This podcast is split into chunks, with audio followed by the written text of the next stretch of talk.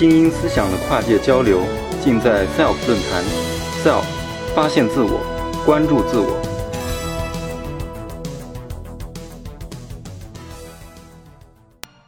我在写百科文章的时候，非常喜欢从一个知识点走走走走走，然后跳到另一个知识点。呃，有时候不是故意的，就是好像。呃，你在写作的时候有点像旅行嘛，你脑子在旅行，然后你先写一件事情，写写写，然后前面出现了一个岔路口，你就忍不住转向，然后走走走，又走到了一个岔路口，又发现了一个新的很有意思的事情，然后可能这件事情又让你联想到了别的事情，然后你又转向。呃，很有意思的是，当你在写完一篇文章的时候，你发现你连接了很多个在之前。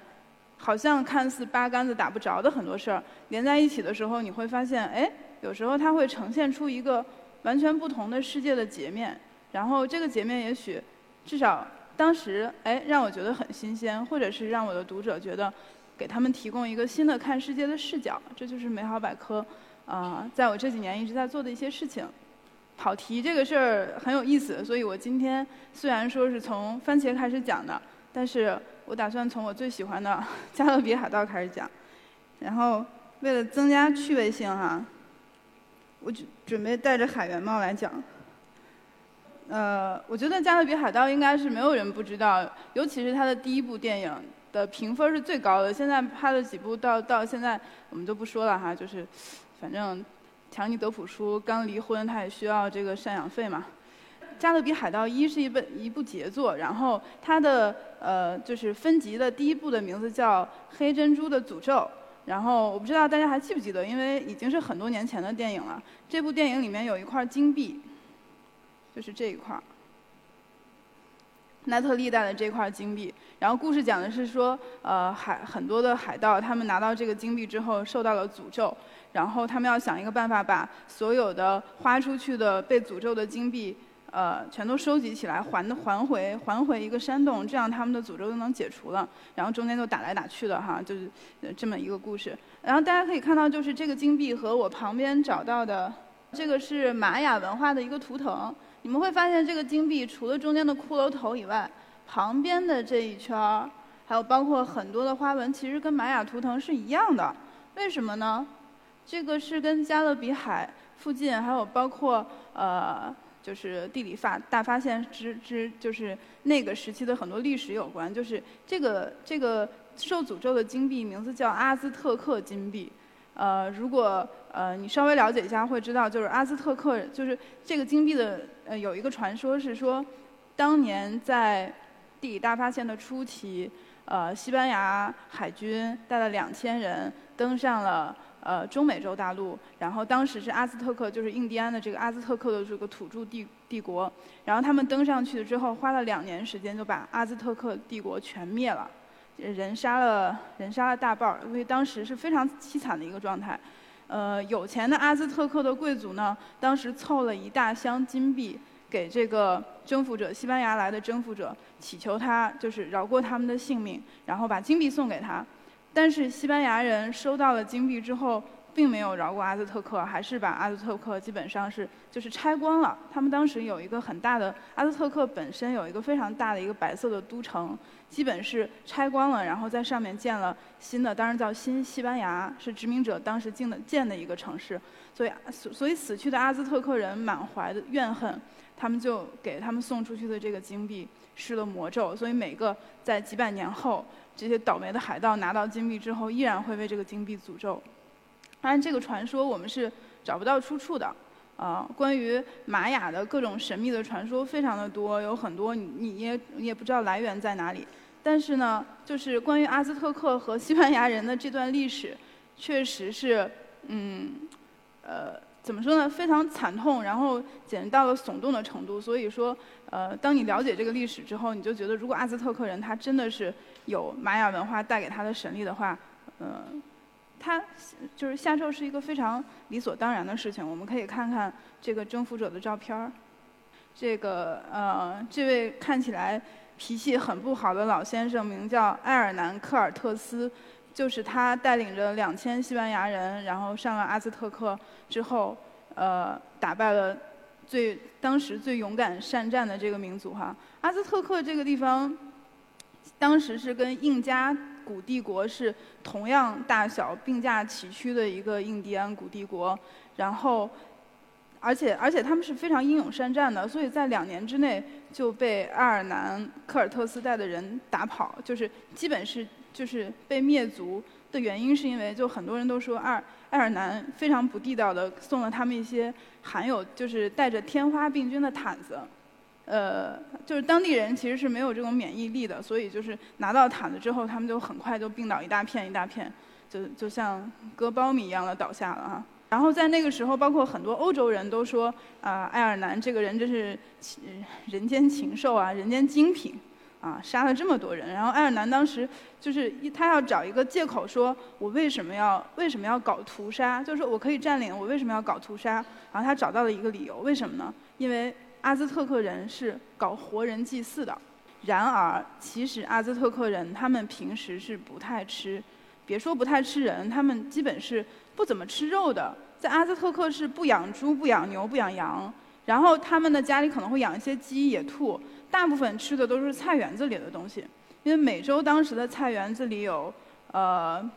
辣椒、玉米、甘薯，呃，还有巧克力。啊，对，有很多的很多的呃各种美味的食物可以供他们来吃。其实他们是一个吃素的民族，而且他们为什么要搞活人祭祀？是因为他们觉得啊，这辈子我如果让神很高兴，下辈子神就会把我变成小蝴蝶。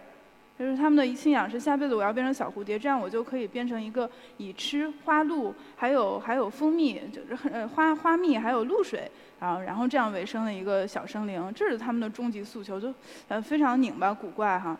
那我们可以看看，就是大航海时代，就是像爱尔兰这样的人，他们到了像阿兹特克或者英加帝国的时候，他们是为了什么和拿走什么？就是那个时候，就是，呃，因为阿兹特克人其实都是吃素，所以我们可以想想，我刚才其实无意间说了很多我今天要讲的东西，我少说了一个，就是我今天最重要要讲的番茄。就菜园子里有什么？有巧克力啊，我刚才说的玉米，其实最重要的还有番茄。但这些东西在爱尔兰的那个时代都被带带到了欧洲。就是很多的美洲的作物，但是当时的海员还有包括探险家、船长，他们并就怎么说呢？他们想要金子嘛，跟后来的海盗其实一样的，大家都特别想要金银财宝，所以这些菜园子里的东西都是被当成一些很不起眼的一些植物的标本啊，或者是供研究的东西，然后通通带回去的。呃，就是但是过了很多年之后，他们才发现他们真正从从美洲得到了什么哈。所以在大航海大航海时期的时候，就大航，但是大航海初期，就是如果你追溯到大航海为什么会有地理大发现，为什么呃会发现新大陆，最初的最初都是因为大家想吃好的穿好的，因为欧洲的贵族那个时候最好的衣服就是亚麻布，然后最好的食物没有什么好食物，就是都吃豆子嘛，吃豆子，然后牛羊肉，所以我们看欧洲在经历了大航海之前。每天都在吃豆子，吃各种各样的豆子。然后大航海之后呢，至少在美洲，在印加帝国，他们得到了那只牛轧糖里面的花生，然后得到了土豆，啊，得到了菠萝。然后他们在阿兹特克得到了番茄，然后香草冰激凌里里面的香草，然后看巧克力，啊，玉米，还有啊那个罐头是，呃，墨西哥辣椒就。你现在能看到的，就是我们经常在西餐里面看到的各种美味的食品，其实都是在那之后才开始有的。有没有人认得出这个花是什么花？这个其实是土豆开的花，啊，在土豆和其他的作物被运到欧洲。很久之后，人们都不知道土豆的那个下面那个土疙瘩可以吃，大家都以为这是一个观赏植物。然后，然后那个欧洲的皇后们就会把这个花戴到头上，戴到皇冠旁边，然后当时就蔚为风尚，就变成一种很时髦、很流行的事情。因为只有而且花很快会谢啊，然后只有最最有钱的呃绅士美女，他们才有观赏这种花的资格哈。呃，我举土豆的例子是因为除了土豆，还有很多的植物。就是虽然说他们已经被呃航海家从美洲搬到了欧洲，但其实还是经过了好几百年的时间，才慢慢的被人知道说啊这个东西是可以吃的，这个很好吃。比如说辣椒，辣椒在阿兹特克的时候呢是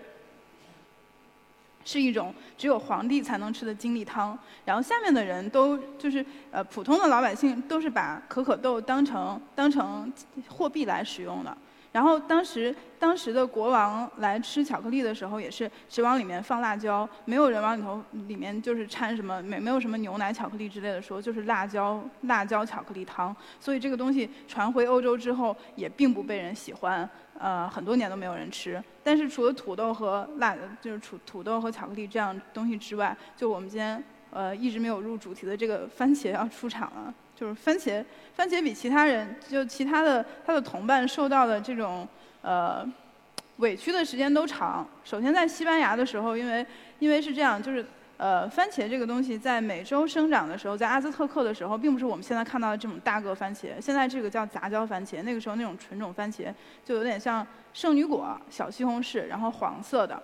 所以，而且在那纯种番茄是这样，就是它每一株通过它的不同的环境生长环境不一样，呃，光照不一样，或者是授粉不同，它的每一颗的味道都不同，它很难让人有一个安全感，说啊，我每天吃到的番茄都同样美味。你经常会吃到又苦又涩的番茄，所以在在西班牙一直都没有流行起来。呃，一五二三年，就是嗯，大概在一五二一年的时候，埃尔南把这些东西带回了西班牙。到了啊一五二三年的时候，皇族有试过去种种一些小番茄来观赏或者是食用，但基本都是把它当成一个有趣的兴趣。然后到了呃十六世纪的四十年代的时候，从西班牙传到了意大利，我们看到意大利的国旗。那个时候的意大利，你就现在看到意大利的餐桌里面有各种番茄酱啊啊，对吧？啊，披萨饼的饼皮，你必须你怎么也离不开番茄酱，还有包括呃番茄肉酱面这等等的，都跟番茄有关。但那时候的意大利没有人见过番茄。最初的植物学家看到了这么大的那种圣女果的番茄之后，以为它是曼德拉草。什么是曼德拉草呢？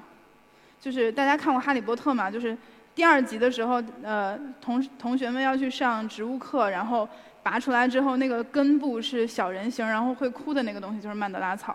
在欧洲，当时大家认为那是一种魔法草，它可以让就是受到了呃受到了诅咒或者是被被狼人咬过的呃人，就是你服了曼德拉草之后，你可以你可以恢复你的知觉啊，是一种魔法草。然后我们看右边是当时的一个呃。当时手绘的一个曼德拉草的样子，你看下面下面那种扭曲的，有点像人参的那个东西，就是他们认为那像人形。然后你看那个果实红黄色的果实，就跟当时的番茄其实差不多。所以呢，意大利的植物学家就当时给番茄起了个名字叫金苹果。啊，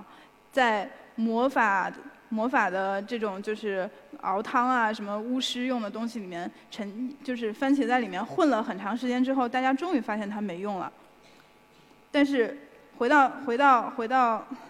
回到厨房里的时候，番茄也并不好吃。所以呢，意大利人在很长时间的时候也不知道番茄该怎么用。于是番茄大概在呃一五九零年，就是十六世纪末的时候，被运到了英国。嗯，英国跟番茄一直是非常不搭的。就是这整个番茄到了英国之后，关于意大利的那些说番茄是魔草啊，是有毒性的啊，这一切的所有的传言也传到了英国。然后更可怕的是，英国当时有一个二把刀的一个植物学家，他把我说的上一个植物学家的研究成果呢，全都断章取取义的放到了他的书里。然后他出了一本书叫《植物志》。然后这个植物志里面充满了各种不可信的传言，比如说里面说啊，番茄在南方吃就没事儿，在北方吃就会有毒。就像我们在英国这么阴冷的地方吃了番茄是会致死的。那当时就是真的好死不死的是，确实出现了一个问题是，很多吃了很多不相信不信邪的人吃了番茄，尤其一些吃了番茄的贵族真的死了。当时出了好几件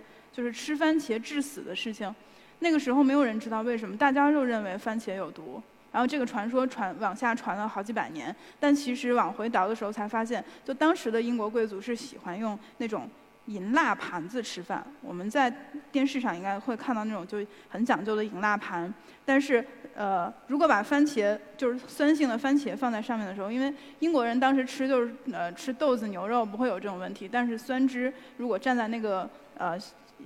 可以说质量不太好，那个盘子上其实会把里面的吸铅吸出来，所以很多人吃吃番茄中毒，其实是因为铅中毒，但是当时不会有人知道，所以番茄呢被委屈了很多年，然后大概有两百年的时间，没有人没有人敢吃番茄，直到十八世纪，十八世纪的时候，意大利人已经发明了披萨饼，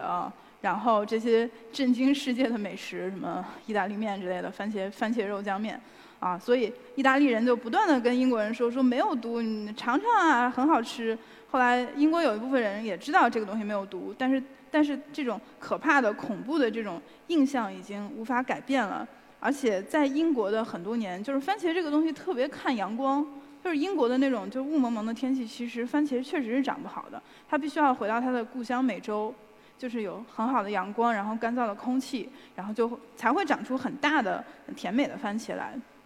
所以当到呃就是在英国一直得不到一个好的待遇的番茄，被英国的移民带到了北美。然后开拓荒者在当地在自己的花园里面当做一种自己思乡的植物，然后种在自己花园里面的观赏植物的时候，就是番茄又开始慢慢的长大了。然后一直到呃一八二二年，啊，已经是美国的时代了。然后那个时候有一本杂志叫《美国农民》，美国农民。在不断的普及科学的各种植物的理念，比如说要大量的种植番茄，番茄是一个非常好的经济作物，请大家一定要种。但是没有人理他们，所有人都说我奶奶说，我爷爷说，我爷爷的爷爷说，番茄是有毒的，种它没有用，而且没有人喜欢番茄，番茄非常不受待见。到了19世纪30年代的时候更可怕，当时发生了一场天鹅灾。我在网上本来想放一个关于天鹅的那个图片，一种很大的绿色的肉虫子。太可怕了，我怕你们当场晕倒，所以 我换了这个。这个是《宠物小精灵》里面的绿毛虫，大家可以想象一下吧，就比这个虫子其实长得差不多，眼睛没有那么大，但是很长。然后它变成蛾子之后也很可怕。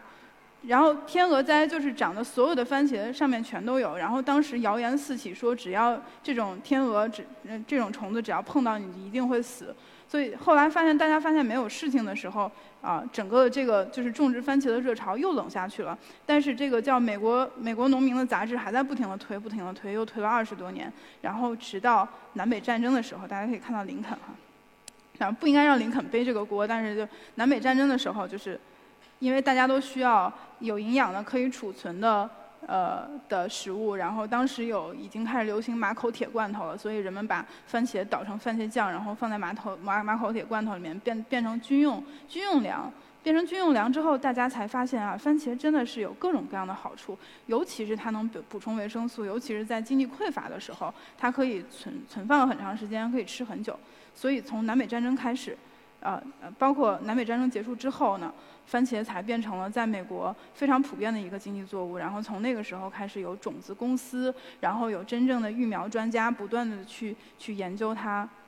啊，这我们后来看到的就是有各种各样，在美国番茄变成了一个非常普及的食物。最重要的是在在十八世呃在十九世纪末的时候。呃，育苗专家研究出了杂交番茄。就杂交番茄，再不是我之前说的那种，就吃一颗是甜的，吃一颗是苦的。不，杂交番茄就是我们现在能在能在菜市场买到的一个一个皮非常厚，可以运输，然后可以存放，呃，嗯，并且吃起来味道都差不多，很有安全感的这样的番茄。啊，杂交番茄使番茄变成了一个全全球化的一个食物。呃，那之前我说的就是一颗一颗的那种小的番茄，各种各样的番茄，有的酸有的甜的番茄，那种一些品种特别番，就就是特别多的番茄，它们也并没有消失，它们都去了那些番茄发烧友的菜园里。就是，我只是拿出了大概这只有十二种，但真正的所谓的就是纯种番茄，纯种番茄没有杂交过的番茄，现在在世界上有六千多种，它们都是。呃，可能有一百两百年的历史，然后，然后通过自花授粉，然后一直保持着自己原来的形态。呃，这些番茄有些，呃，在一些西餐馆还是可以吃到的，大大小小的都有。呃，呃，非常有意思，就他们的名字叫传家宝番茄，就是就是说一代一代传下去，然后味道味道独到的。哦，时间有限，呃，最后给大家推荐一个有趣的电影，这个电影叫。叫呃杀人番茄是一九七八年的一个美国电影，然后这个电影是个大烂片，所以呃你就可以当搞笑去看一看啊。它讲的就是说呃人们生活中最普通的番茄，有一天它不愿意被人类吃了，它他要起来反抗，然后反过来去吃人类的故事，但是拍的非常烂。大家可以看到右边的这个剧照，呃，这个剧照就是说番茄怎么吃人的，然后导演就很混事儿，在上面都摆了一些番茄，然后大家躺下。这就算就算番茄的进攻了，但是这个片子很有意思啊，因为因为在美国，大家认为这部片子质量烂的太有特色了，所以十年之后他们又拍了一部叫《呃杀人番茄在林》，就是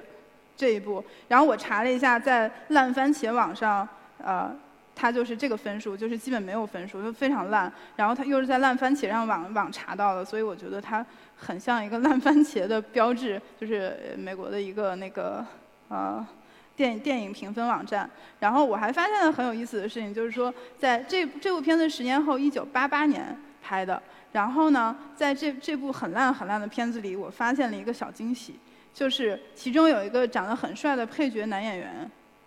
大家能认出来吗？在右侧的这个黑色头发卷毛的人是二十七岁的乔治克鲁尼，然后。在这这部片子，基本是在他的履历里面已经找不到，是在最前面最前面完全不出名的一部一，在这就是那个时候是完全不出名的形象，所以怎么说呢？我就是在这个跑题的过程中，一点一点的推到了现在这个地方，然后我在最后啊，我们找到了谁呢？我们在呃了解番茄的历史的旅程的终点找到了乔治克鲁尼，我觉得也是一个不错的结果。谢谢。